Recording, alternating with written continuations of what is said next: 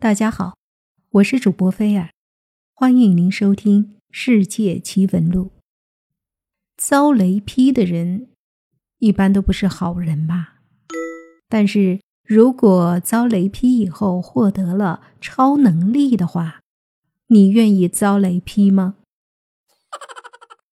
一名澳洲男子在摄影的过程中忽然遭雷击中，但是。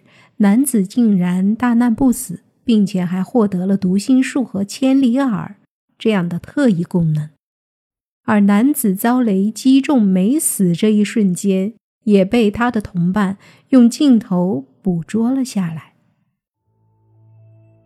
一般人遭雷击中，不外乎身亡或仅剩半条命，但这个澳洲的摄影师在海边取景的时候遭雷击中，不但没死。还获得了超能力。这位摄影师叫做斯基纳，他在新南威尔士州纽卡索一处海滩进行拍摄作业。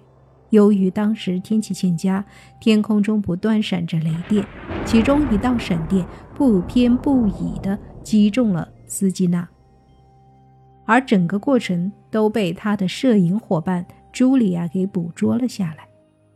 幸运的是，斯吉娜并未遭雷贯穿全身。事后去医院检查，确认没有骨折，仅右手五只手指头严重擦伤。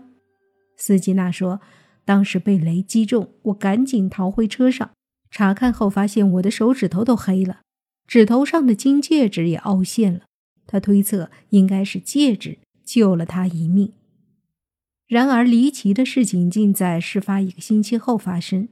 斯基纳说：“自从我躲过死劫之后，却意外拥有了超感官能力。我能看到一些别人看不见的东西，听到更远距离的声音。我甚至有通灵的能力。不仅如此，斯基纳声称一个月后自己拥有读心术的能力。这绝对是最奇怪的经历。”我看着人们，就能听到他们正在谈论的事情，像是人们正在和我说话。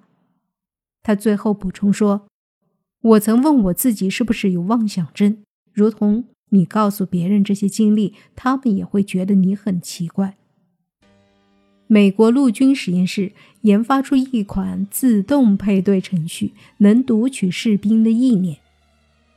这项技术目前正在测试。此前。美国陆军实验室资助将士兵意念转化为计算机指令的脑机交互技术研究项目。借助该项技术，士兵无需发出声音或者移动手指，就能通过手机或者无线电进行通信。据报道，为了研发此项技术，美军情报分析师耗费了大量时间。分析来自无人机和监察系统等设备的众多画面。不过，由认知神经学专家安东尼·里斯博士研发的自动配对程序，可以加快此分析过程，并且可以解析人脑电波，从而可以读取人脑信息。据悉，此项技术目前正在测试中，科学家计划。继续改善此项技术，并添加新功能，包括眼球控制。任何事情都有着双面性，能够读取某人的想法，既有好处也有坏处。目前我们还无法做到这一点，但是科学已经让我们更进一步接近于实现这一想法。科学家还展示了一种新研发的系统，能够根据大脑活动。还原语言内容，能够探测并还原语言内容的软件已经研发出很多年了。这些软件也一直在不断的升级当中。语言是由大脑皮层产生的，这就意味着我们借助科技手段，就应当能够还原脑电波中传播的语言信息。这也正是来自。沃兹沃斯中心和认知系统中心的科学家团队所进行的研究，而且他们已经获得了成功。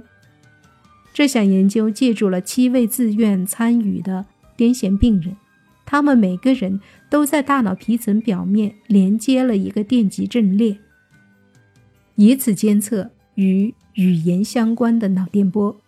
根据所有的信息，这种设备会通过语言知识库还原参与者刚刚说过的话。当某人在大脑中想象某些话语时，能够有效地读取他们的想法。这是有着实用功能的一种强大工具。最明显的就是用于那些无法与周围人进行交流的自闭症患者。这项技术有可能让我们找到新方法，对他们进行更好的治疗。毫无疑问，这种系统会随着不断完善，使读心术变得更加简单。而且，监测大脑活动的技术也将不断升级。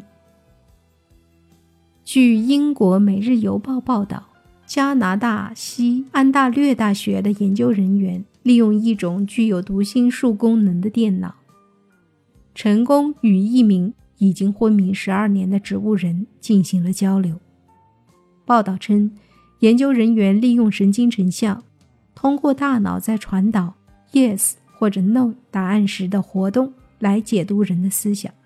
研究发现，通过观察大脑活动，能揭示出简单问题的答案。这种具有读心术功能的电脑研制出来，它将可以帮助人们与那些陷于昏迷之中的人进行交流。该项研究的负责人，西安大略大学的研究员罗丽娜·纳西表示，通过查看他们的大脑活动。我们能够正确解读出每个人的正确答案。对于一个人的长相，你有没有过脑子里记得清楚却描述不出来的情况？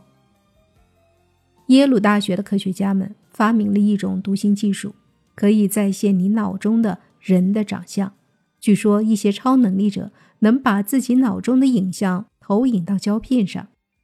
但耶鲁大学的发明当然不是这么不靠谱的东西。我们大脑后部的枕叶主管视觉，而科学家们就在这其中一个像素一个像素的抽取信息，然后把这些像素重构成完整的图像。这一切可以通过功能磁共振成像技术追踪人的神经刺激活动实现。这项技术的难点。在于人的获取视觉信息时，经常会加入自己的感情因素，也就是说，可能不能把他人脸部的真实样貌完全的反映出来。针对这一点，科学家采用的是特征脸，即将人脸图像转化成一系列特征向量级，从而缩小干扰。近来，人脸识别技术日新月异。除了这样的读心术之外，根据基因重构脸部的技术也已经被开发出来了。许多所谓超自然的能力，人们现在已经可以用科学来实现。加州大学伯克利分校的研究人员发明了一种大脑信号解码装置，能够通过大脑内神经元活动的模式匹配破译人的思维。该实验系统有可能使人类的内心想法不再是秘密，传说中的读心术被以科学的方法实现。这种刺探人类内心的工具，对失去发声功能的人来说是最大的福音。如果更大胆地设想一下，我们未来甚至可以用自己的思想控制智能手机、计算机。以及其他设备。伯克利大学的教授布莱恩·佩斯里表示：“你看报纸或书籍时，你的脑海中就会想到这些文字。我们正在努力解码这些大脑活动，并创造一个医学假体，可以让失去说话能力的人用声音表达他的思想。”佩斯里还表示。我们只收集了一些初步数据，并且我们仍在努力让这一装置更好地破译这些大脑的活动。研究人员正在研究听音乐对大脑的影响。